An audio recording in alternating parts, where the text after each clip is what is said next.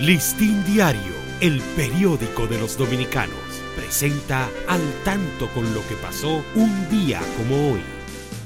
7 de septiembre de 1951 fallece María Montés.